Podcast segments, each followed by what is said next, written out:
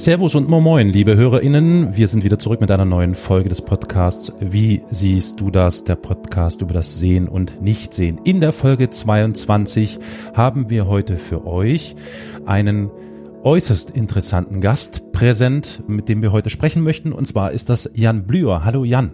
Hallo, schönen guten Tag. Danke für die Einladung. Ich freue mich, dass ich hier bin. Das geht uns ganz genauso. Allerdings. Neben Jans Anwesenheit und meiner haben wir natürlich noch, ihr habt sie gerade gehört, die Lia wieder mit dabei. Hallo Lia. Ich grüße euch auch und selbstverständlich ganz besonders unseren Gast heute Abend. Hallo Jan. Hallo.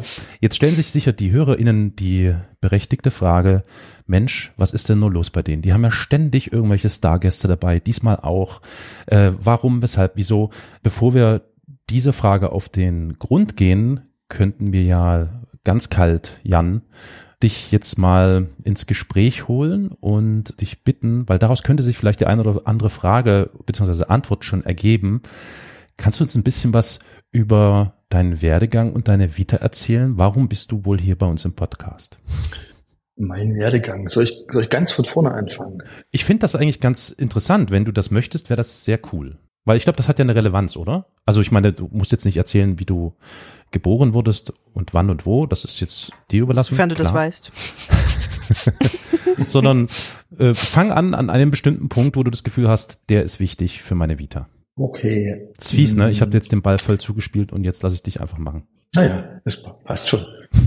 Ich ähm, fange vielleicht doch mit der Geburt an. Ich äh, komme aus Leipzig, bin im Südraum von Leipzig geboren, in Borna, in Leipzig zur Schule gegangen und weil das dann sicherlich noch eine Rolle spielt, konnte damals noch sehen, sogar relativ gut sehen. Ich war zwar sehr stark kurzsichtig, zum Schluss war, hatte ich so eine Dioptrie von minus 24, also schon ordentlich. Mhm.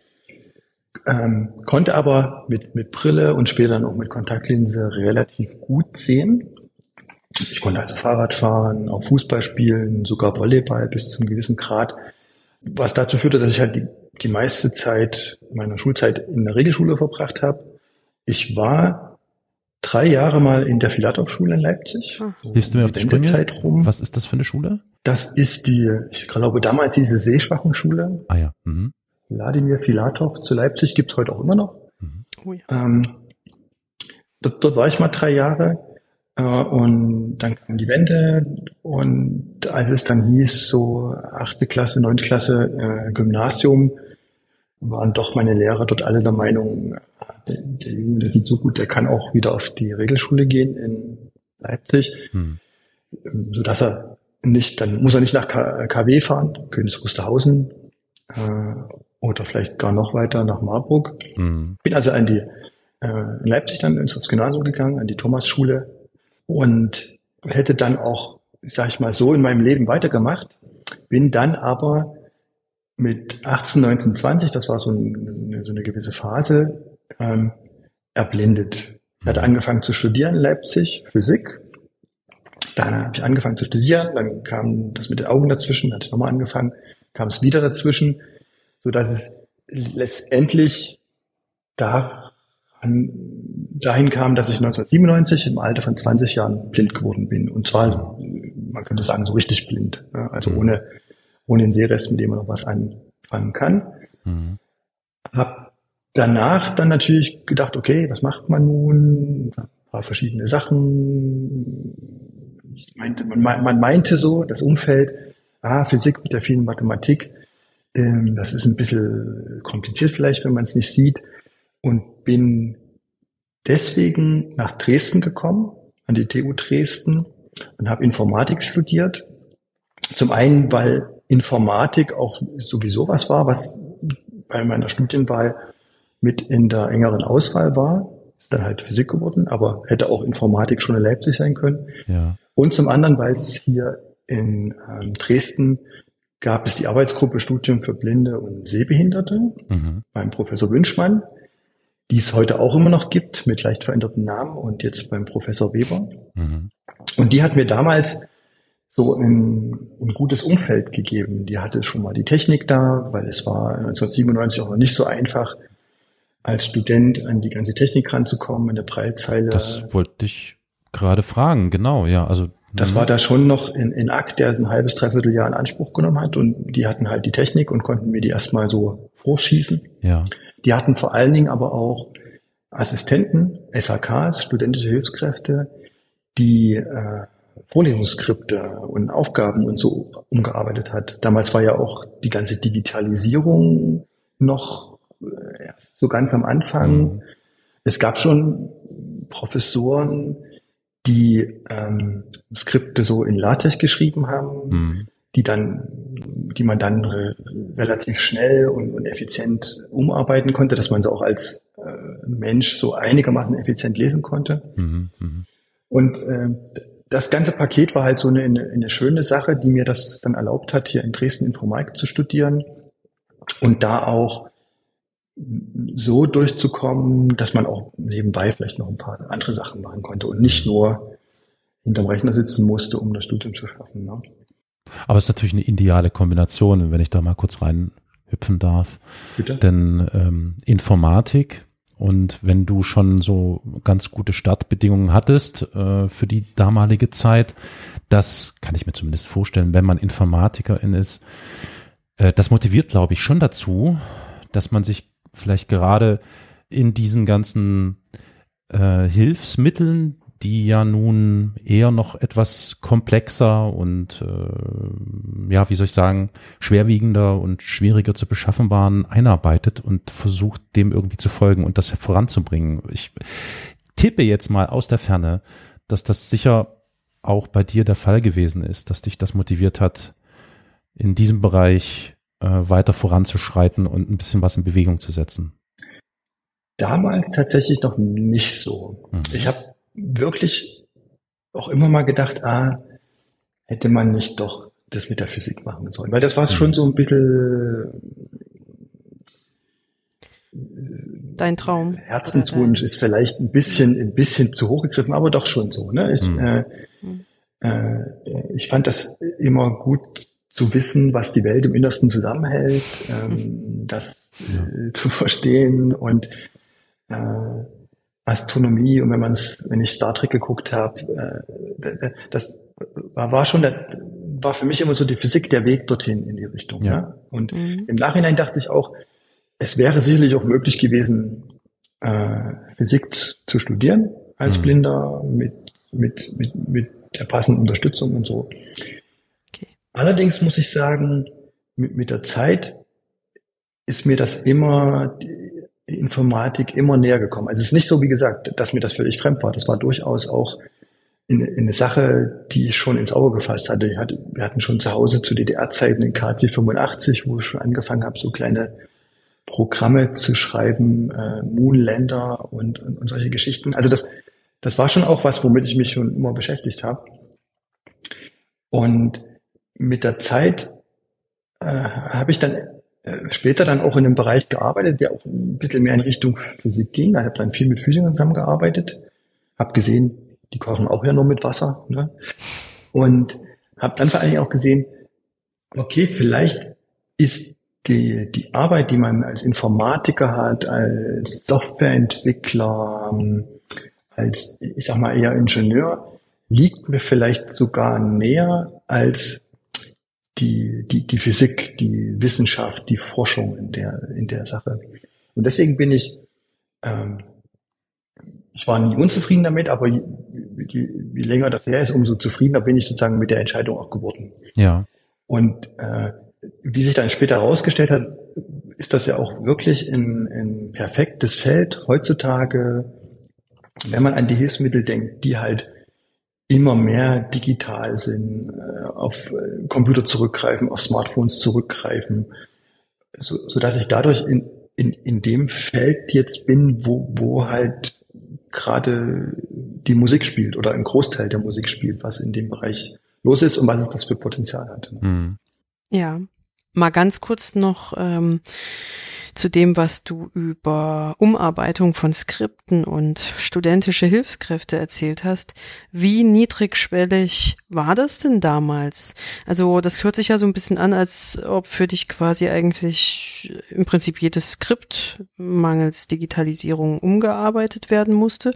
Konntest du diese Menschen einfach so gebrauchen oder hatte das damals was mit tausend Anträgen zu tun? Das würde mich mal äh, persönlich noch kurz interessieren, bevor du zum nächsten Punkt deiner Vita kommst. Ja. Ich, ich glaube, dass das die Situation damals ziemlich paradiesisch war. Es gab diese Arbeitsgruppe seit, ich glaube, Anfang der 90er Jahre äh, an der Informatik. Äh, das heißt, die, die ganze, die ganze Fakultät war schon an die Situation gewöhnt. Es gab schon Absolventen vor mir, eine ganze Reihe, die, die das Studium schon durchlaufen hatten. Das bedeutet, die Professoren, und es waren damals auch tatsächlich, ich glaube, es waren wirklich nur Professoren, keine, keine Frauen. Mhm. Ähm, das ist ja bis heute die, nicht, nicht großartig anders. Also. Na, nicht. Ja, es hat sich schon ein bisschen was getan, aber. Ja. Es, ist, es ist nicht, nicht mehr ganz so und ja. äh, genau, aber ein anderes Thema. Mhm. Ähm, äh, sprich, die waren da vorbereitet, die waren offen, man konnte zu mir hingehen. Es war auch äh, im, im Grunde schon geklärt, dass die ihre Skripte rausrücken, was ja auch nicht immer ähm, so gegeben ist. Oh, das stimmt. Ähm, und ähm, sprich, ich hatte damals wirklich bis auf, auf einzelne Ausnahmen, was dann auch meistens vielleicht in anderen Fakultäten war oder so, äh, die, Sache, dass ich mich, wenn man es mal so formulieren möchte, ins gemachte Netz, Nest setzen konnte. Ne? Die mhm. Strukturen waren da, äh, war klar, okay, da studieren Leute, die sind blind, das bedeutet, also die Skripte äh, müssen vorbereitet werden. Die, es war die Arbeitsgruppe da, die mit, die festangestellte Mitarbeiter hatten und die FAKs, die haben schon im Vorfeld die, die entsprechenden Professoren da kontaktiert hier, wir brauchen das, gebt ihr uns das, war meistens kein Problem. Es war auch klar, dass wenn es eine Prüfung gibt, ähm, dass, dass man da andere Modalitäten braucht, entweder Zeitverlängerung oder was ich oft gemacht habe, einfach eine mündliche Prüfung statt einer schriftlichen. Mhm. Ähm, und, und, und von daher war das eine, eine ziemlich gute Sache, dass äh, und was natürlich auch ein Vorteil war, es war halt die Informatik, das heißt, die Professoren, die das dann schon in LaTeX gemacht haben, waren eben dann doch wieder höher als vielleicht in der Wirtschaftswissenschaft äh, oder ja. oder so. Und man konnte dann halt auch mit vertretbarem Aufwand da noch einen kleinen ähm, Pre-Compiler drüber lassen, äh, laufen lassen, der dann bestimmte Sachen rauswirft und, und andere Sachen einfügt und so. Es war nicht so diese Raketenwissenschaft, ne, die es für viele andere war. Genau. Und, und als Informatiker kommt man ja mit so ein bisschen LaTeX auch zurecht. Ist ja jetzt mhm. nicht so, dass man dann völlig, völlig davor steht und denkt, was ist denn das? Ähm, Genau, und deswegen empfand ich das als sehr, ja, ähm, leicht. Ne? Ich, kon ich konnte mich sozusagen im Wesentlichen auf, auf die, die fachlichen Aspekte konzentrieren, die ja dann auch äh, schwer genug waren, das zu verstehen. Ne? Was, was ist denn das für ein Algorithmus? Was, was bedeutet das, was mir der Mensch dort vorne erklärt, äh, wenn man das Tafelbild nicht sieht und so? Da hat man ja auch, auch schon zu tun damit, und das empfand ich halt als sehr angenehm und hat mir die Sache wirklich sehr erleichtert. Und ich glaube, das hatten nicht alle. Also ich kann mich dann auch erinnern, dass es da ähm, äh, Studierende gab, die in anderen Fakultäten das gemacht haben und sich da sehr beklagt haben, dass sie eben nicht diese Unterstützung hatten, dass die, die Lehrstuhlinhaberinnen da nicht so offen waren und das immer mal noch in Frage gestellt haben, ob sie denn nun wirklich ihr Skript rausrücken müssten. Ne? Mhm. Oder, mhm. Ja. Also wie gesagt, war, war eine insgesamt sehr angenehme Erfahrung und mhm. ähm, wenn das so in der Weise läuft und es läuft hoffentlich heute öfter so und, und nicht ja. nur ausnahmsweise, dann ist das schon ein guter Schritt hin, hin zur Inklusion, zu einem inklusiven ja. Studium. Ich habe dann, ähm, wie gesagt, Informatik studiert, bin 2002 fertig geworden, 97 habe ich angefangen und habe danach angefangen zu promovieren.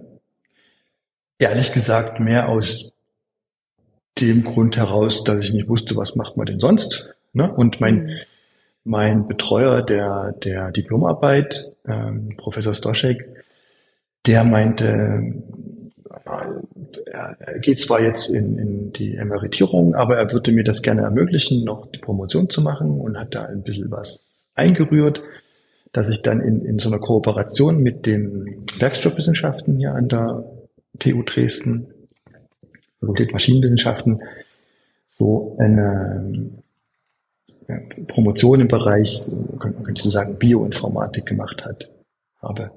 Ja. Also auch kein, auch noch kein Hilfsmittel, äh, irgendwas mit Blindeninformatik, wie man es damals noch genannt hat oder so. Ja. Sondern äh, wirklich Grundlagenforschung. Ich habe dann äh, promoviert über DNA-Nanostrukturen, also wie man aus, aus DNA-Molekülen irgendwelche interessante Strukturen machen kann, Kreuzungen in Gitter, äh, die man dann für ganz tolle Sachen verwenden kann, wie Nanoelektronics oder Nanosensoren. Ja. Ähm, und hatte dabei eben den Punkt der, der Informatik, dass man halt vorher, bevor man so ein Experiment macht, halt bestimmte Sachen ausrechnen muss, was schütte ich wo zusammen, damit dann auch das Ergebnis rauskommt, ähm, was ich gerne haben möchte.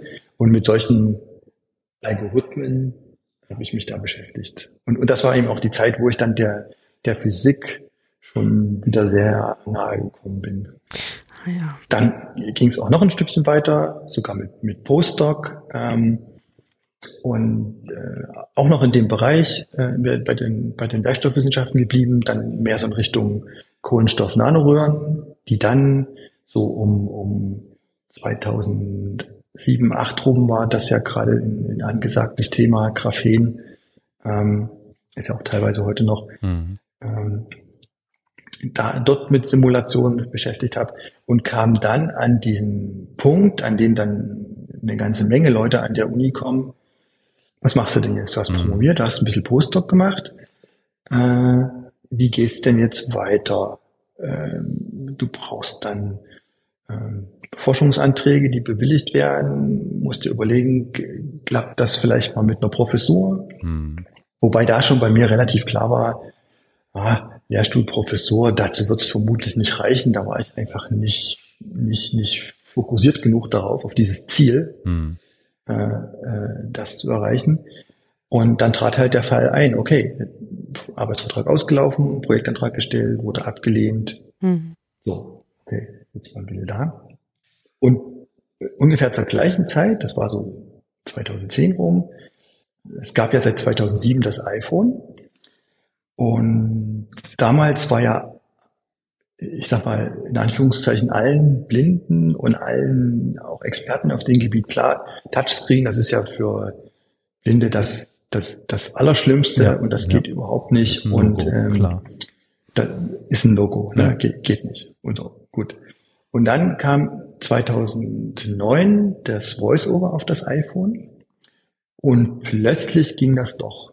Ja. Und es war nicht nur so, dass es irgendwie ging und man dachte, okay, jetzt kann ich halt auch das Ding so einigermaßen bedienen, sondern es war richtig gut. Ich hatte dann 2010 davon gehört, äh, gab es mal im Spiegel Online in, in, in, einen Beitrag von Marco C., mhm. den der eine oder die andere vielleicht noch auch noch kennen. Mhm. By the way, ähm, den, den werden wir in absehbarer Zeit als Gast hier in der Sendung haben. Nur mal kleiner Spoiler. Viele Grüße.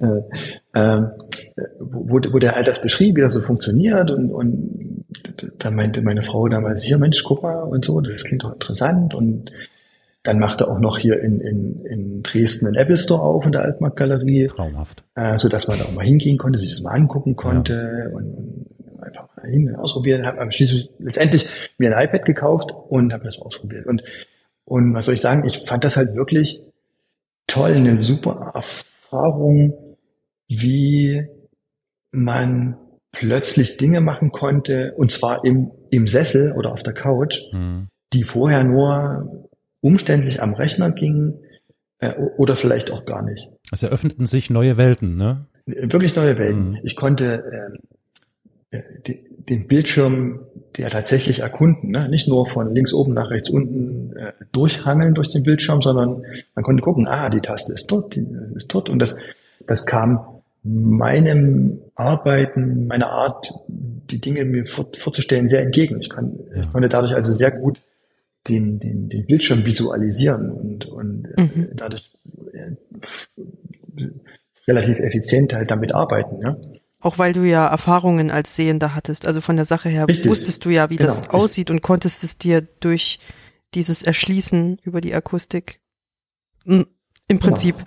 ich, den Zugang bekommen. Ich bin quasi ja. auch immer noch ein sehr äh, visueller Mensch, könnte man so sagen, ne, in, in meiner mhm. Vorstellung. Und das, das kam mir da sehr entgegen. Oder ich konnte halt, ähm, äh, die, es gab die Bücher-App von, ja. von Apple. Mhm.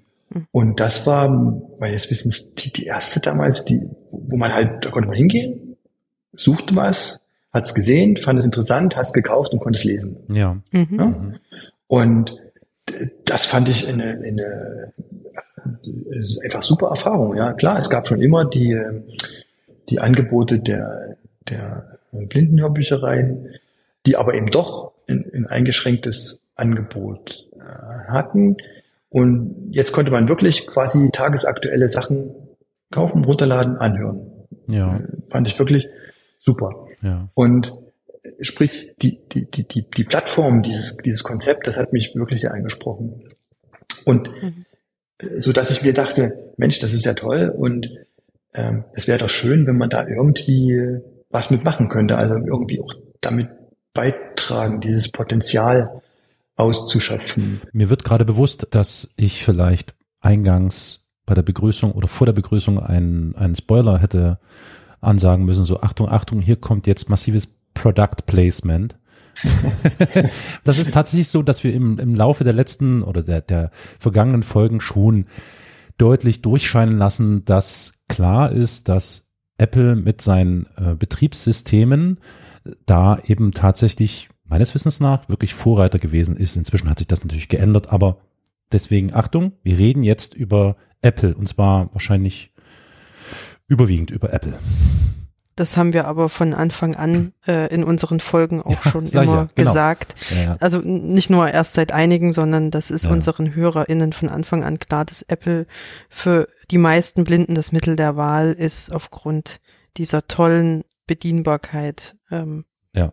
Genau. Also genau. Nur, nur so wollte ich nur mal kurz mhm. einschieben, dass die HörerInnen sich nicht irgendwie getriggert fühlen. Aber ich meine, die Nichtsehenden unter den HörerInnen wissen ja sowieso, wovon wir sprechen. Insofern, entschuldige bitte, Jan, du darfst weitermachen. Sorry. Ja, naja, es ist, man kann ja dazu stehen, wie man will.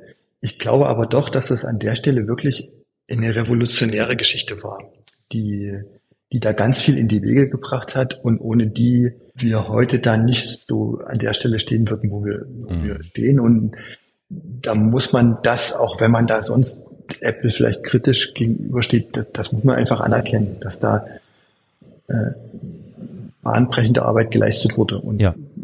dann, dann, dann muss das halt eben auch so sein. Und dann müssen wir, können wir ja jetzt auch mit der, mit der Lobhudelei aufhören. nee, nee, um Gottes Willen. Ich bitte, ich bitte darum, dass wir weitermachen, weil ich glaube, da kommt noch mehr äh, an, an notwendiger Lobhudelei. Äh, wie gesagt, es war halt wirklich eine faszinierende Plattform und, und äh, mir war schon irgendwie klar, das hat wirklich ein sehr großes Potenzial, in, in sehr gut bedienbares Gerät, zumindest wenn man an, an diese Art äh, der Bedienung sich gewöhnt hat, diese, diese Touchscreen-Oberfläche, äh, die man äh, ist so ein Gerät, das man immer in der Hosentasche hat, was immer eine Verbindung zum Internet hat, worüber man Informationen bekommen mhm. kann. Da, das ist doch ein super Ding, um, um unser Problem, was wir als Blinde haben, nämlich das Informationsdefizit, um das irgendwie auszugleichen. Und wie kann man da am besten beitragen zu so einer Plattform, wenn man Informatiker ist man kann natürlich Apps entwickeln. Mhm. Und im Verbund damit, dass es halt jetzt gerade an der Uni für mich sozusagen nicht weiterging und der, der ganz große Weg zu einer Professur wahrscheinlich sowieso nicht, nicht drin gewesen wäre, äh, war das halt dann für mich der Punkt zu sagen, okay, dann, dann äh, versuch doch mal umzusteigen, in die Softwareentwicklung zu gehen und da auf dem Gebiet was zu machen. Ne? Ich wurde also sozusagen von der einen Seite hat mich das iPhone gezogen ja. und auf der anderen Seite hat mich die Uni ein bisschen rausgeschoben. Ne? Ja. Äh, und äh, ich habe dann halt ähm, mich sozusagen in die Programmierung, iPhone-Programmierung eingearbeitet, habe dann überlegt, okay, was macht man so als Quereinsteiger, mhm. Softwareentwicklung irgendeiner Firma anzufangen. Noch dazu, wenn man blind ist, ja, hielt es für schwierig und kein einfaches Unterfangen. Nicht so, dass es irgendwie mhm. sofort im Weg offen stand. Dachte ich, okay, machst du dich selbstständig, äh, guckst mal, ob, ob das was wird und äh, entwickelst dabei ein paar Apps. Und wenn das nichts wird, hat man halt wenigstens in der Zeit die ähm, sich ein paar Referenzen erarbeitet, ne? hat mhm. vielleicht ein, zwei, drei Apps gemacht, die dann schon irgendjemand kennt, die man vorzeigen kann. Und wenn jemand fragt, Mensch, du bist blind, kannst du den programmieren, kann ich dich den einstellen? Da kann man das eben vorzeigen, sagen, hier, ja, da hast du es, mhm. guckst dir an. Aber ich würde mal sagen, das war nicht notwendig, ne? Es hat sich äh, im Laufe der Jahre nicht unbedingt ergeben, dass diese Notwendigkeit bestand. Denn offensichtlich, genau. das ist einer der Gründe, warum du übrigens auch hier bei uns im Podcast bist, hat sich dann deine Idee zu einer guten Idee entwickelt und du hast so einige interessante Applikationen für iOS, ich weiß nicht, wahrscheinlich auch äh, iPadOS auf dem Und dann Markt. später ja auch für Android. Ach, auch noch. Mhm. Android, was war das nochmal? Äh. Kennen wir nicht. nee, nee, wir wollen ja, wir wollen ja Android jetzt nicht unter den Tisch fallen lassen, um Gottes Willen. Die haben sich ja auch gemausert. Aber entschuldige, äh, genau. Und wieder die Hälfte der Hörerschaft verloren. Ne? ja, genau. Ähm, aber noch mal ganz kurz, bevor wir zu den Apps und allem weiteren ähm, spannenden Fragen kommen, die äh, Carol und ich schon in petto haben. Du hast dich dann selbstständig gemacht, mhm. ähm, hast ein mhm. Unternehmen gegründet. Also das erfordert ja schon für Sehende, ähm, nun ja, eine gehörige Portion Mut. Und Geld. Oh, ich wollte es gerade sagen, und Kapital. ähm, äh, jetzt mal abgesehen vom Kapital, äh, wie gesagt, auch den Mut, denn ne, es ist ja nicht nur eine, es ist nicht nur eine finanzielle Investition, sondern es ist eine Investition von Zeit, von Nerven, von Hoffnungen. Und äh, ja, es hängt ja dann einfach immer noch ein bisschen was daran, wie äh, hast du dann einfach, hast du gesagt, okay, die Idee steht, ich lege jetzt mal los äh, und beschaffe mir, äh, ne, ich meine, Geld kann man sich ja auf die eine oder andere Weise beschaffen. Ähm, ja, wie, wie war das mit der Umsetzung ganz am Anfang? Hat das geruckelt und äh, ja, an allen Enden und Ecken gewackelt? Oder ähm, ist diese Existenzgründung relativ geräuschlos, relativ kontinuierlich erfolgt? Naja, ich muss sagen, da war natürlich von Vorteil, dass ich da eine Frau hatte und, und habe, die äh, selber äh, an der Uni gearbeitet hat und da in, in einigermaßen gut bezahlten Job hatte, so dass ich da einsteigen konnte, ohne den Druck zu haben, okay, ich muss jetzt sofort ähm, die, die, die, die 1000, 2000 Euro nach Hause bringen, um, mhm. um, um, um damit über, überleben zu können. Ja. ne? Mhm. Das heißt, äh, zusammen mit ein bisschen äh, Ersparten kon konnte man sagen, okay, man, man fängt das mal an äh, und man weiß, das dauert ein, zwei, drei Jahre, bis es dann sich vielleicht trägt und, und das war halt unter den Rahmenbedingungen, die wir hier hatten, war das halt vorstellbar mhm. und, und denkbar, mhm. dass man eben erstmal mit, mit relativ wenig zurechtkommt. Dann gab es am Anfang noch sowas wie Existenzgründerhilfe, mhm. wo man noch ein halbes Jahr, glaube ich, was bekommen hat und äh, ein ganzes Jahr wurde, glaube ich, die Krankenversicherung bezahlt und so. Also das waren so ähm, Umstände, die mir sozusagen den finanziellen Aspekt davon erst erstmal relativ leicht gemacht haben. Ja.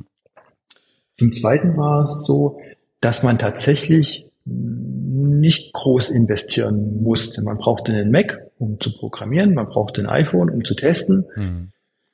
und man brauchte einen Schreibtisch und der war halt eine ganz lange Zeit, bis vor kurzem sogar erst, halt bei uns zu Hause im Wohnzimmer. Klar. Mhm. Sodass man, sodass ich halt mit, mit ganz relativ wenig Kosten einsteigen konnte, mhm. äh, habe was entwickelt, hab's die, die erste App dann in den App Store gestellt und verkauft und äh, habe also keine großen Investitionen gehabt, wo ich dann äh, irgendwie äh, gucken musste, oh Gott, wie kriege ich denn jetzt die Raten finanziert, ne? Oder, ja. oder wie bekomme ich mein Leben finanziert? Das waren also an der Stelle auch, auch wiederum gute Rahmenbedingungen, um sowas anzugehen. Ja, überschaubare Risiken, ne? Ja, genau. Hm. Richtig, überschaubare Risiken. Und man konnte sich halt darauf konzentrieren, okay, was mache ich jetzt? Wie mache ich das? Ich kann mir auch ein bisschen Zeit nehmen und habe nicht so diesen Superdruck. Du, aber weil die HörerInnen wahrscheinlich jetzt schon auf dem ich sag jetzt mal, im Ohrensessel hin und her äh, rutschen, nervös oder auf irgendeinem Stuhl oder so, die wollen natürlich jetzt auch wissen, wir reden hier schon arg und den heißen Brei drum herum. Und du hast ja gerade gesagt, du hast dann eben zum Beispiel schon eine App in den App Store gestellt und begonnen, diese zu verkaufen. Verrat uns doch mal, welche das gewesen ist. Gibt's die denn noch? Mhm. Die erste App war der Color Visor. Das ah. war eine App zum ah. Farbenscannen. Ja. Die, die Blinden werden das kennen. Es gibt so Geräte, die man kaufen kann, die setzt man irgendwo auf, drückt auf den mhm. Knopf und kriegt mal angesagt rot und grün oder blau. Und mhm. ähm, als ich damals äh, angefangen habe, zu, das zu lernen und zu machen, äh, dachte ich, was ist denn, was wäre denn so ein schönes App-Projekt, was, ähm, was, was beherrschbar ist, nicht zu groß, aber eben trotzdem irgendwie von Nutzen. Ne? Mhm. Nicht, mhm. nicht so, wo kriege ich die nächsten Standorte meiner Bankfiliale, sondern eben, wo man sagt, ah, Mensch, was, was interessant ist, was auch nützlich sein könnte. Und da kam mir das halt in den Sinn, dass man ja eine Kamera dabei hat. Ähm, dadurch, dass ich gesehen habe, früher spielen für mich halt Farben eben auch noch in der Vorstellung eine Rolle. Das ist halt durchaus auch mal interessant ist. Was sind das für Farben? Deswegen bin ich da reingegangen, habe da angefangen rum zu experimentieren, Kamerabild auslesen, wie mache ich dann die Farbe, wie benenne ich die Farbe, die dann ja. in irgendwelchen RGB-Werten aus dem aus der Kamera kommen. Und als es dann auch die, diese, diese Entscheidung getroffen war, selbstständig, habe ich gedacht, okay, das mache ich dann auch gleich zur ersten App, weil ist eine schöne nützliche Sache und ähm, kann man sicherlich hinbringen und auch verkaufen. Und die App gibt's bis heute, kann man heute auch immer noch im App Store kaufen, hat auch immer noch seine Kundinnen und ähm, ja, wird gekauft. Was heißt immer noch? Also ich meine, äh, das ist ja jetzt umso wahrscheinlicher, dass sie ihre Kundinnen hat, ne? Weil, wie du schon sagtest, es gab ja, bevor das dann quasi Usus wurde, extra Geräte dafür zur Farberkennung. Und wenn man jetzt einfach nur sein Handy nimmt und die Kamera irgendwo dranhält und die App benutzt, ist das ja eine deutliche Erleichterung. Und ähm, natürlich bei Weitem nicht so ein, so ein Investitionsaufwand und so. Genau, zumindest für gewisse Anwendungsfälle. Es ist natürlich alle, die jetzt Fotografie sich ja. damit ein bisschen beschäftigen, die werden wissen, aus dem Kamerabild eine Farbe rauszuholen, vor allen Dingen eine, die auch dem entspricht, was man sieht, ist nicht so ganz trivial. Mhm. Und das Problem haben wir natürlich, sobald wir über eine Kamera gehen. Ähm, das heißt, äh, die, die Messung mit einem extra dafür entwickelten Farbmessgerät, was kalibriert ist, wo ich das aufsetze, wo ich eine, eine, quasi eine Messkammer habe mit kontrollierten Bedingungen, ist natürlich in der Tendenz immer besser, kostet aber eben auch 100, 200, ich weiß nicht, hm. mittlerweile immer noch, ich hatte eins, eins, das kostete bis an die 1000 Euro. Hm. Ähm, die App kann ich halt für 5 Euro mir kaufen oder mittlerweile 6 und hab's halt in der Hosentasche im Handy genau. immer mit dabei. Ja, es ist Alltagsgegenstand. Und ich kann zum Beispiel auch äh, Flüssigkeiten damit scannen, wo die anderen äh, Scan-Geräte mhm. äh, äh, da nicht so zurechtkommen. Also es ist halt was, was das ergänzt äh, und was man äh, relativ kostengünstig einfach dabei haben kann ja. und kann es halt benutzen und kann es dann vielleicht auch tolerieren, wenn man sagt, okay, der, der, der ganz exakte Farbton stimmt vielleicht nicht immer. Oder wenn ich das in, in kuriose Lichtverhältnisse halte, dann kommt natürlich auch manchmal was, was ganz Spezielles bei raus. Ne? Klar, dann machen wir jetzt mal hier kurz einen Werbeblock. Wir, wir sprechen gerade über die Applikation im App Store von Apple Color Visor oder Visor, so heißt es ja irgendwie richtig, äh, käuflich zu erwerben und wie du richtig sagst, kostet sie aktuell sechs Euro. Ich wollte sie gerne jetzt testen eigentlich. Das war eigentlich sogar unser, unser Plan. Äh, unser Plan, unser Trick. Aber die kostet Geld. Die kostet Geld. Die kann ich sie jetzt nicht testen, weil ich das Geld leider hättet, nicht ausgeben möchte. Ihr hättet mir das nur sagen müssen, da hätte ich euch äh, als Bestechung äh, Promocodes zusenden können. Ach, verdammte Hacke. Ja, zu spät. Man hat, man hat als Entwickler die Möglichkeit, äh, gerade genau für solche Zwecke, mhm. für die, die Presse, ähm, äh, oder eben auch für, für irgendwelche äh, Leute, äh, äh, die sowas zu verteilen, dass sie sich das halt auch kostenlos runterladen können, um sich mhm. anzuschauen. Wie ist denn das Feedback gewesen, die Response auf diese App? War das deine erste App, die du entwickelt hast und dann auch wirklich in den äh, Verkauf gegeben hast? Ja, das war, war die, die allererste. Und ist überwiegend gutes Feedback. Mhm. Wie gesagt, hatte gute Bewertung, hat auch in der Regel äh, ständig relativ immer gute Bewertung. Es ist nur, äh, seit, seit man das, man kann ja auch mittlerweile Apps zurückgeben. Das passiert wirklich nur immer mal sporadisch. Also in ja. einem Rahmen, wo man sagt, ja, ist okay, ne? Das kommt ja immer mal vor, dass einem das nicht so gefällt oder man was sich was anderes vorgestellt hat. Ja, mache ich ständig. Ähm, und es waren auch interessanterweise auch sogar Zielgruppen, an die ich gar nicht gedacht habe. Zum Beispiel äh, Menschen, die farbenblind sind. Die hatte ich natürlich mhm. überhaupt nicht im Blick. Im Nachhinein ist es natürlich völlig einleuchtend, die dann auch Feedback geschrieben haben, ja, super App, kann ich gut benutzen, ähm, sagt mir halt, ob's rot oder grün ist. Das, ich meine, das ist ja nun wirklich ein Nischenprodukt. Das ist ja zum einen, ist es ja eigentlich ein Vorteil, oder wie, wie, wie man so sagen würde, das gilt übrigens auch im Podcast-Bereich, eine sichere Bank. Wenn man sich eine Nische schafft, ein, ein Themenbereich oder ein, ein Fachbereich irgendwie vielleicht als einer der wenigen als Statter sozusagen dann unter den Händen hat, ist das ja ein Vorteil. Inzwischen gibt's wahrscheinlich schon ein paar mehr Apps, die sich dieser Thematik widmen. Aber bist du äh, mit dieser Entscheidung zufrieden? Hast du das Gefühl, dass die auch weiterhin noch äh, von Leuten gekauft und genutzt wird? Oder ist das jetzt so, also ohne dass ich jetzt irgendwelche Firmenkenndaten von dir haben will? Ne? Du weißt, was ich meine, aber mhm.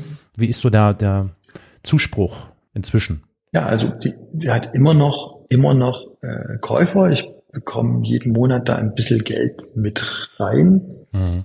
Meistens im zweistelligen Bereich, manchmal im dreistelligen. So mhm. in, dieser, in dieser Gegend ist das. Ähm, und, und, daran sieht man auch der Punkt. Das ist eine Nische. Ja. Das bedeutet, wenn man da was bringt, zumal damals 2012 hatte man seine die Aufmerksamkeit und auch die, die Käuferschaft da. Aber es ist eben doch eine eng begrenzte Zielgruppe. Also man hat eben nicht die, die, den Massenverkauf. Mhm. Und wenn man jetzt sagt, okay, ich verkaufe nur so und so viel Stück davon und müsste davon so und so viel Geld, damit ich davon leben kann, mhm. müsste ich 50 Euro nehmen für die App. Da würden ja auch die meisten dankend ja. abwinken und sagen, ja, das ist zwar schön, aber das wäre es mir dann doch nicht wert. Ne? Ähm, deswegen ähm, das ist, ist gut, ich bin damit zufrieden. Ich bin vor allen Dingen damit zufrieden, dass es überhaupt so lange äh, genutzt wird, beliebt mhm. ist und äh, immer noch gutes Feedback gibt. Aber alleine davon, äh, von einer so einer relativ kleinen App kann man halt auch nicht leben. Nee, das und da ist klar. Mhm. muss man sich dann schon äh, umschauen, entweder macht man mehr Apps mhm. oder wählt den Weg, den ich dann gehen konnte, dass man eben dann auch für Dritte Apps entwickelt. Und mhm. das ist jetzt mittlerweile für, für mich das, das Hauptstandbein, das erste Hauptstandbein geworden.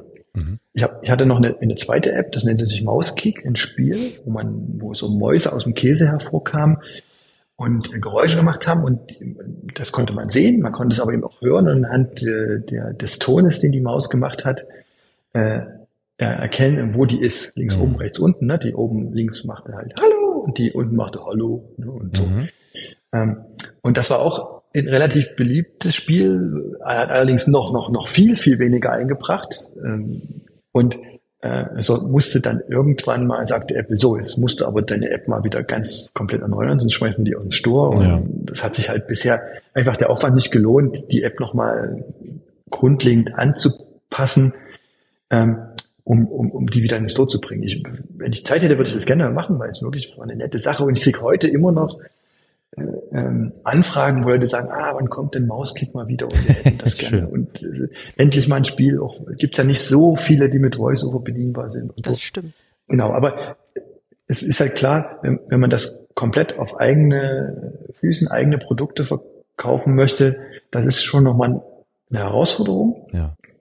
Und es erbot sich dann aber eben ähm, für mich die, der Weg, dass ähm, die damals noch Blindenbüchereien, das war zu, zuerst die Norddeutsche Blindenbücherei in Hamburg heute norddeutsche Hörbücherei für blinde, seh- und lesebehinderte Menschen, ähm, die auf mich zugekommen sind und gesagt haben, hier, ähm, äh, iPhone ist eine gute Sache, ist unter den Blinden beliebt. Wir würden doch gerne unser Angebot, unser Katalog, äh, auch dorthin bringen in der App. Mhm.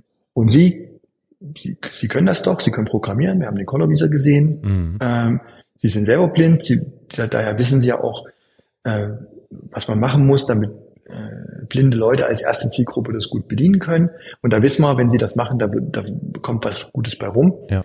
Also machen wir doch mal. Und, und das war sozusagen für mich der Einstieg in diese Entwicklung für Dritte, wo, wo ich dann Aufträge gekriegt bekommen habe, über die Zeit halt noch von vielen weiteren, in Berlin, in Leipzig, jetzt äh, vergangenes Jahr ist äh, die Blister an Marburg mit dazugekommen, mhm. äh, gerade dieses Jahr auch ähm, Wien, mhm. äh, und auch weitere sind gerade noch in der Pipeline.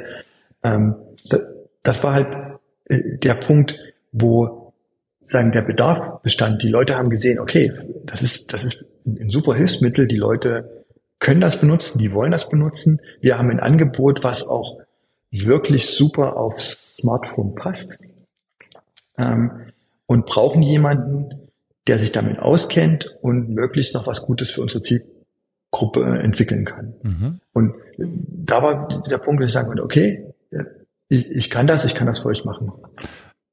Also können wir vielleicht zusammenfassen, dass sich diese Entscheidung als eine gute herausgestellt hat, was ich übrigens auf der äh, Website deiner Firma äh, entnommen habe, gibt es da noch eine ganz interessante, ich finde äußerst innovative Idee, an der du sitzt, beziehungsweise die du versuchst in die äh, Gesellschaft hineinzubringen, nämlich die App Blindfind. Ich habe mir die auch schon mal runtergeladen vor einigen Wochen bereits.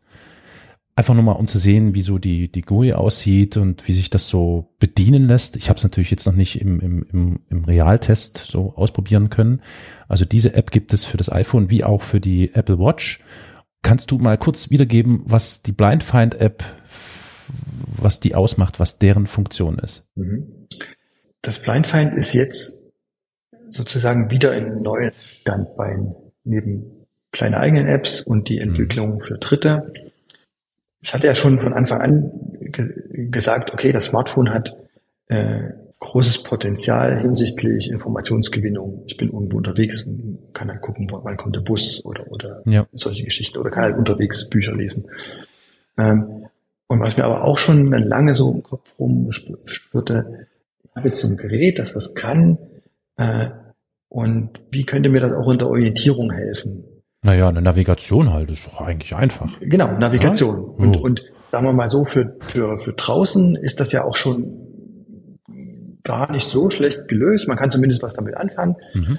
Ähm, aber es war immer das, zum Beispiel der Punkt mit, mit Ampeln. Ähm, mhm. Könnte man, man muss immer den Ampelmast finden, muss drücken, dann muss man lange warten. Könnte man das nicht vielleicht auch irgendwie über Smartphone äh, triggern? Oder mhm. ich, ich bin jetzt auch irgendwo live, irgendwo in, in, in den Bus kommt ein Fahrzeug, irgendeine Anzeige die, die eben vielleicht nicht im Internet abgebildet wird, könnte ich nicht damit irgendwie kommunizieren? Mhm. Wie ist es im, in Gebäuden? Und da kam dann der Punkt, okay, wir haben das, wir haben das äh, Smartphone, das kann äh, nicht nur ins Internet gehen, das hat auch eine Bluetooth-Schnittstelle, kann also mit Geräten in der Umgebung kommunizieren. Mhm. Und daraus entstand die Idee, okay, wir, wir bringen in der Umgebung kleine Boxen, Schachteln an, ähm, kleine Sender, die, die, die sagen, okay, hier bin ich und ich bin das und das äh, und kann eben sogar noch die, die Box dazu bringen, dass sie in Ton abspielt,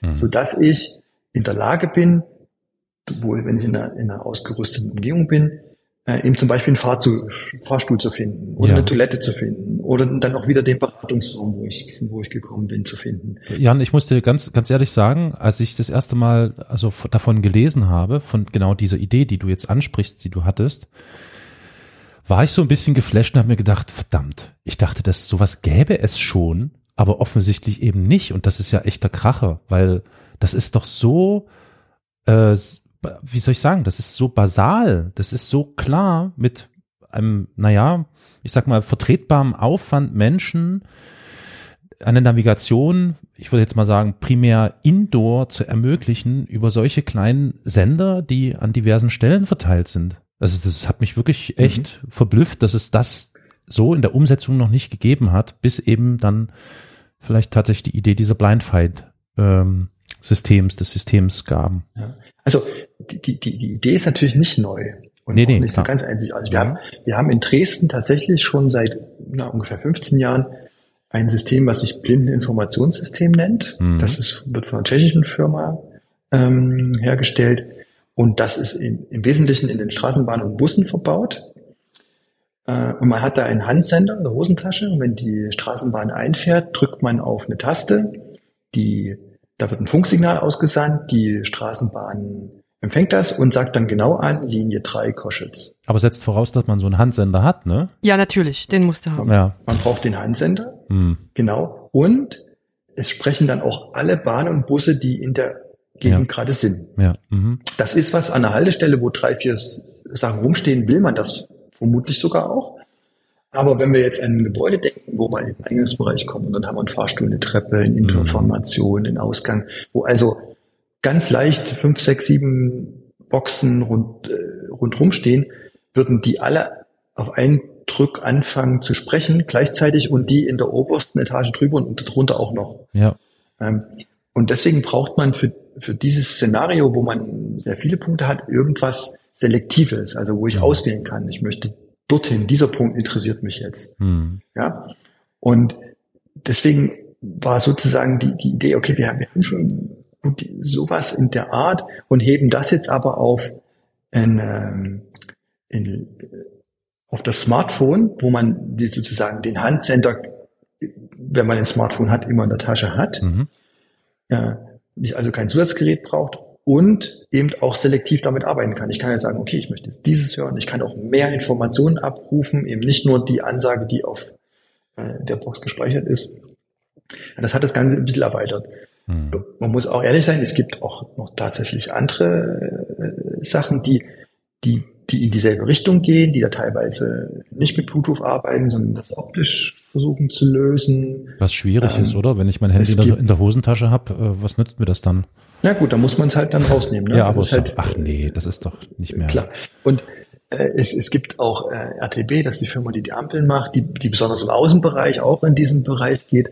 Hm. Also wir sind da in einem gerade in einer Situation, wo, wo es die Idee gibt und viele äh, Betroffene und auch Menschen, die sozusagen professionell damit zu tun haben, äh, schon der Meinung sind, dass das ist wirklich eine wichtige Sache, das kann was bringen. Mhm. Ähm, wir haben aber noch kein fertig etabliertes System, wo jetzt alle sagen, hey, das ist äh, super, das haben jetzt schon alle, das, das wollen wir jetzt haben, mhm. sondern das ist noch so ein gewisses äh, Experimentierfeld ist vielleicht zu viel gesagt, aber in, wo, wo, wir haben so ein, zwei, drei Lösungen, die im Raum liegen, äh, stehen und ähm, die jetzt äh, so nach und nach in immer mehr Gebäuden eingeführt werden. Und wir konnten dann halt hier in Dresden, in Dresden an beginnen. Da gab es auch eine, eine kleine Förderung von ähm, äh, vom Amt für Wirtschaftsförderung hier in Dresden, die da ein bisschen was zugeschossen hat und deswegen jetzt auch ein bisschen daran interessiert sind, dass äh, das in der Stadtverwaltung, in der Stadt auch äh, Verbreitung findet, was mhm. natürlich auch an der Stelle wieder, wieder, wieder sehr hilfreich war. Mhm. Also ich finde, das ist durchaus eine Erwähnungswert, dass man mal eine Erwähnung wert, dass man mal sagt, wo es das jetzt gibt. Du hast ja schon gesagt, also im Rathaus Dresden äh, gibt es schon diese Boxen, die sich also dann, wenn man diese App äh, auf dem Handy hat, dann entsprechend Signale und Informationen ähm, parat hält. Dann noch in verschiedenen anderen Gebäuden, also zum Beispiel in äh, zwei Bädern in Dresden äh, gibt es das auch. Im Festspielhaus in Hellerau ebenso. Und äh, auch in der Begegnungsstätte der Kreisorganisation Dresden im Blinden- und Sehbehindertenverband. Da kommen wir dann nämlich nochmal zu einem anderen Punkt, weswegen du natürlich auch, das ist quasi Grund Nummer zwei hier bei uns zu Gast bist. Da hast du nämlich eine Funktion inne. Aber ich will da jetzt nicht das Wort abschneiden. Ich würde gerne die Liste, mhm. die Liste noch vervollständigen. Ja. Sind, mittlerweile sind es äh, vier Bäder in Dresden, wobei der Schwimmsportkomplex Freiberger Platz schon auch sehr umfangreich ausgerüstet ist, so dass man da wirklich vom Eingang bis zum Becken mhm. ähm, kommt, wo dann ja auch die, die Apple Watch App dann ins Spiel kommt, ja. Äh, wichtig mhm. wird, weil genau. man damit eben dann auch ins Wasser gehen kann und schwimmen kann. Mhm. Und auch, ähm, wir haben auch schon einen Standort außerhalb von Dresden, das ist das ähm, Stadtbad im Sommer da. Mhm. Okay. Also ich finde es ja wirklich verblüffend, dass das echt noch nicht die Runde gemacht hat. Also das können wir hier wirklich mal. Moment, ich spiele den Trailer ab. Warte, Sekunde. Äh, das müssen wir gleich. Äh, hier. wir machen jetzt wirklich explizit Werbung für die App und das System, weil ich finde, das ist wirklich eine, eine, eine sehr, sehr tolle Idee. Ich appelliere hiermit an diejenigen, die zuhören und die sich vielleicht angesprochen fühlen und vielleicht sogar auch in Entscheidungspositionen sind und denken, hm, gar keine schlechte Idee. Bitte kontaktieren Sie hier mit Herrn Dr. Jan Blüher und ähm, setzen Sie mit ihm in Verbindung und erfragen Sie alle Informationen, die Sie brauchen, denn diese App und dieses System ist sehr gut. So, genug äh, der Werbung. Also ich finde es übrigens deswegen sehr gut, weil ich glaube, der Aufwand ist überschaubar. Wenn ich mir jetzt so den Vergleich vorstelle zu den Geräten, die in Bus und Bahn und ähnlichem, du sagtest ja diese tschechische äh, Entwicklerfirma oder Herstellerfirma, wenn ich das damit vergleiche, ist das hier, glaube ich, relativ schnell äh, installiert oder montiert, je nachdem. Und äh, wahrscheinlich ist auch das, der, der Aufwand, das zu betreiben, überschaubar. Ähm, ich weiß nicht, ob wir jetzt nochmal auf Details eingehen, aber ich vermute mal, so eine Box kann ja jetzt nicht die Welt kosten und jede Stadt oder jede Gemeinde sollte doch, aber ja, das, dazu ist der Podcast ja da, sollte doch genügend Geld irgendwie also, für genau solche barrierefreien Angelegenheiten ausgeben sollen, können, dürfen, müssen. Entschuldigung die, die Welt kostet tatsächlich nicht. Allerdings, sobald man anfängt, richtig physische Dinge zu entwickeln, merkt man schnell, oh, okay, dann das und dann muss man das und dann das mhm. und das kostet und dann äh, kostet es ein bisschen mehr. Also ähm, es, es äh, hat schon hat schon seinen Preis. Allerdings ist es halt auch sehr flexibel. Man kann eben auch ja. sagen, okay, ich habe jetzt hier ein kleines Gebäude, ich fange an, ich hänge erstmal nur Zollboxen hin. Mhm. Ne, für, für, eine ganz rudimentäre Sache.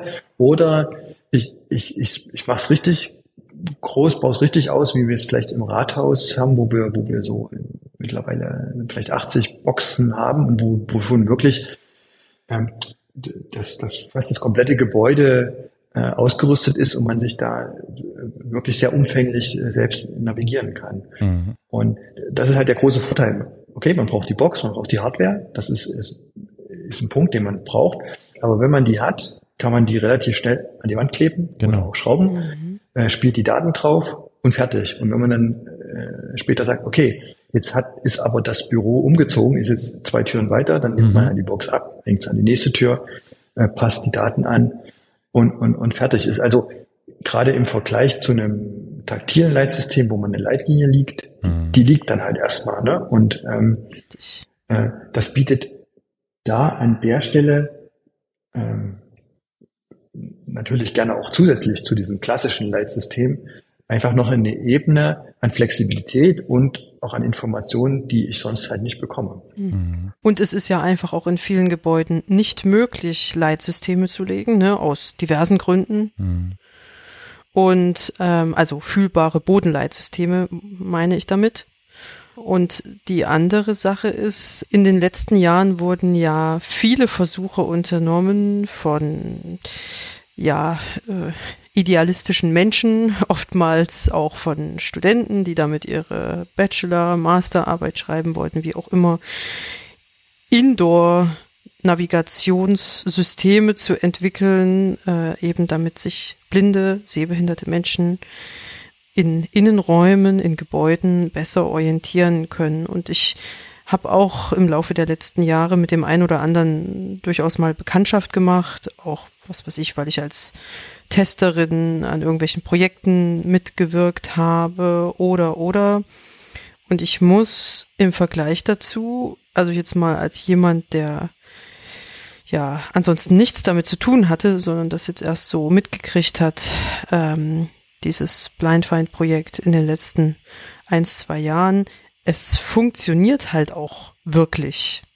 Also man kann wirklich in ein Gebäude gehen und ähm, ne, sieht dann diese ganzen Möglichkeiten, etwas ansteuern zu können, aufgelistet in der App mhm. und kann dem auch nachkommen. Also ich wollte nur damit sagen, es gibt halt auch Systeme oder Anfänge von Entwicklungen, die ganz toll gedacht sind und aber eigentlich hat sich dann sozusagen in der Realität herausgestellt, dass das für Blinde doch an einem bestimmten Punkt eigentlich nicht so gut nutzbar ist oder es einfach an der Umsetzung scheitert. Und das ist hier halt einfach nicht der Fall. Es ist eine völlig barrierefreie, nicht nur barrierearm oder so, sondern eine barrierefreie Art, äh, wie man sich durch ein Haus bewegen kann. Und das, das muss ich halt an der Stelle äh, auch mal sagen, ja, das dafür, was es alles kann, finde ich, ist es tatsächlich in der Anschaffung relativ niedrigschwellig. Mhm. Und da kommen wir vielleicht zu einem weiteren Punkt, den ich vorhin schon kurz äh, angeteasert habe. Jan, du bist natürlich auch aus dem Grunde hier und da passt, muss ich ehrlich sagen, diese Blue Find Geschichte und deine Bemühungen, das Leben von äh, blinden und sehbeeinträchtigten Menschen auf irgendeine Art und Weise zu erleichtern, äh, ganz gut hin. Du bist ja Vorsitzender der Kreisorganisation des ähm, Blinden- und Sehbehindertenverbandes in Sachsen, E.V. Ähm, kannst du denn ja. diese beiden Dinge, nämlich die technischen Möglichkeiten, die inzwischen da sind und die du natürlich aus der Praxis umso besser kennst, verknüpfen mit den ähm, Anliegen, die ihr als Vertreter des Blinden- und Sehbehindertenverbandes habt? Natürlich greifen die Sachen in, ein bisschen ineinander.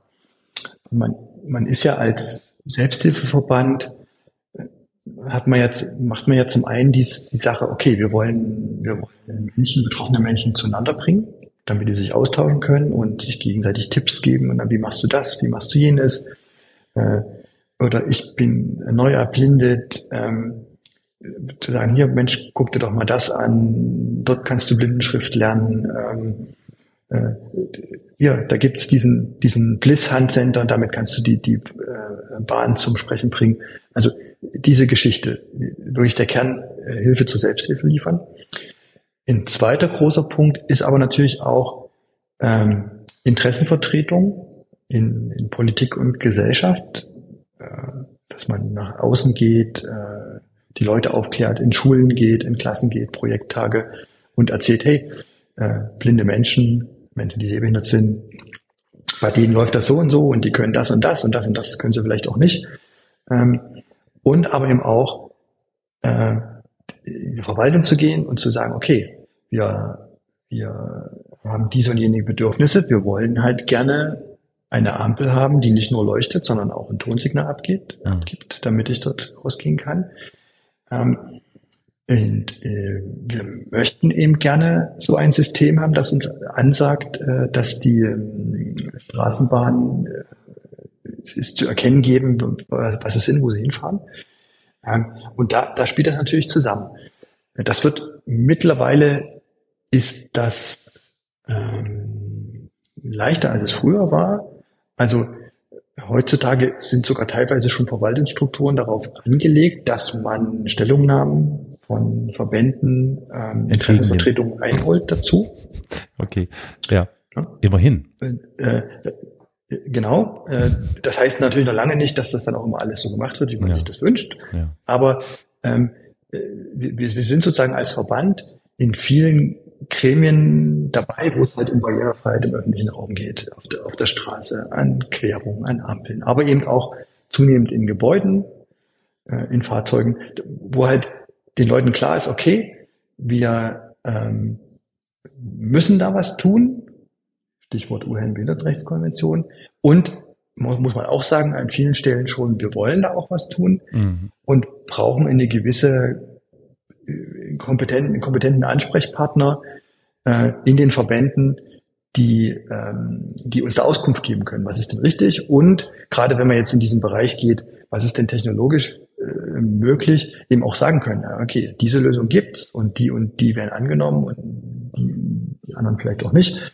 Ähm, und da äh, kann ich natürlich, jetzt bin ich einerseits äh, Interessenvertreter von Verbandsseite, aber kann natürlich aus dem meinem beruflichen Kontext heraus eben auch damit an manchen Stellen das Fachwissen anbringen, wenn es in diesen Bereich geht. Mhm.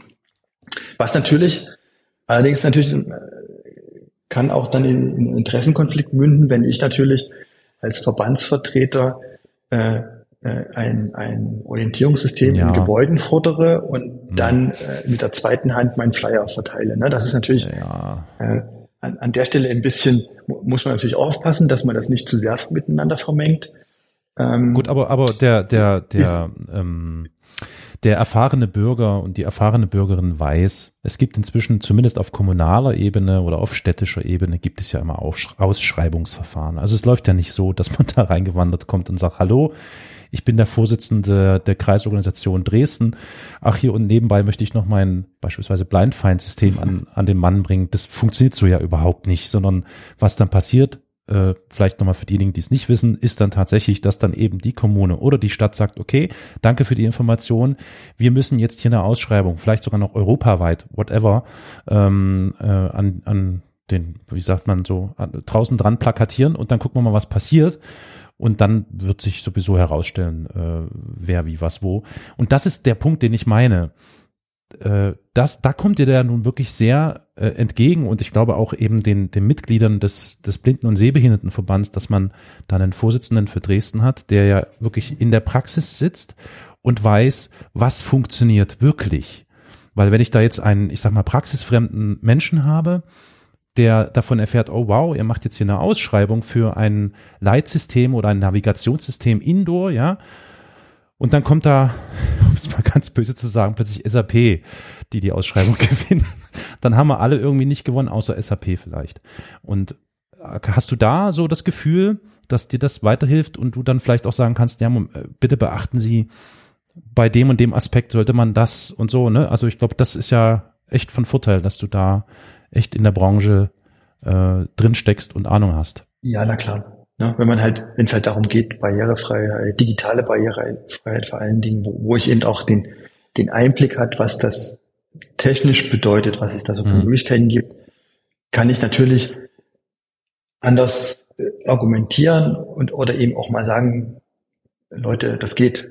Oder vielleicht auch, okay, da muss man eingestehen, das geht vielleicht auch nicht oder nicht leicht oder so. Ne? Ja. Natürlich ist das von Vorteil da, an der Stelle so einen, einen technischen Einblick zu haben in die, in diese Softwareentwicklungswelt insbesondere. Und jetzt mittlerweile dann eben auch Richtung Orientierung, weil man sich dann eben auch mal ein bisschen intensiver damit be beschäftigt, was ist notwendig, was geht, was geht nicht. Mhm. Jan, ich unterbreche dich hier mal an der Stelle und würde vorschlagen, damit wir den HörerInnen die Gelegenheit geben, das Gesagte ein wenig zu verarbeiten, vielleicht auch ein bisschen im App Store zu wühlen und zu gucken und sich zu informieren, was es da alles für feine Apps und Softwareprodukte gibt. Wir machen jetzt hier einen kurzen Cut und verschieben das Gespräch, was wir gerade angefangen haben in Sachen Verbandsarbeit, in eine neue Folge, die dann, liebe HörerInnen, in Kürze in eurem Podcatcher erscheinen wird oder auf der Website oder wie auch immer. Deswegen mache ich es jetzt ganz radikal und kurz. Jan, ich danke dir für deine Zeit und für die äußerst interessanten Schilderungen und ich danke auch dir, liebe Lia, dass du mit dabei warst. Und wir hören uns ja bald in der neuen Folge über den Blinden- und Sehbehindertenverband. Also dann, vielen Dank. Vielen Dank für die Einladung und dann bis bald. Bis zum nächsten Mal. Und tschüss. What caused the malfunction? He couldn't be sure. The burnt out control panel offered no clue. But now, drifting In the cold blackness of space, he realized he was doomed.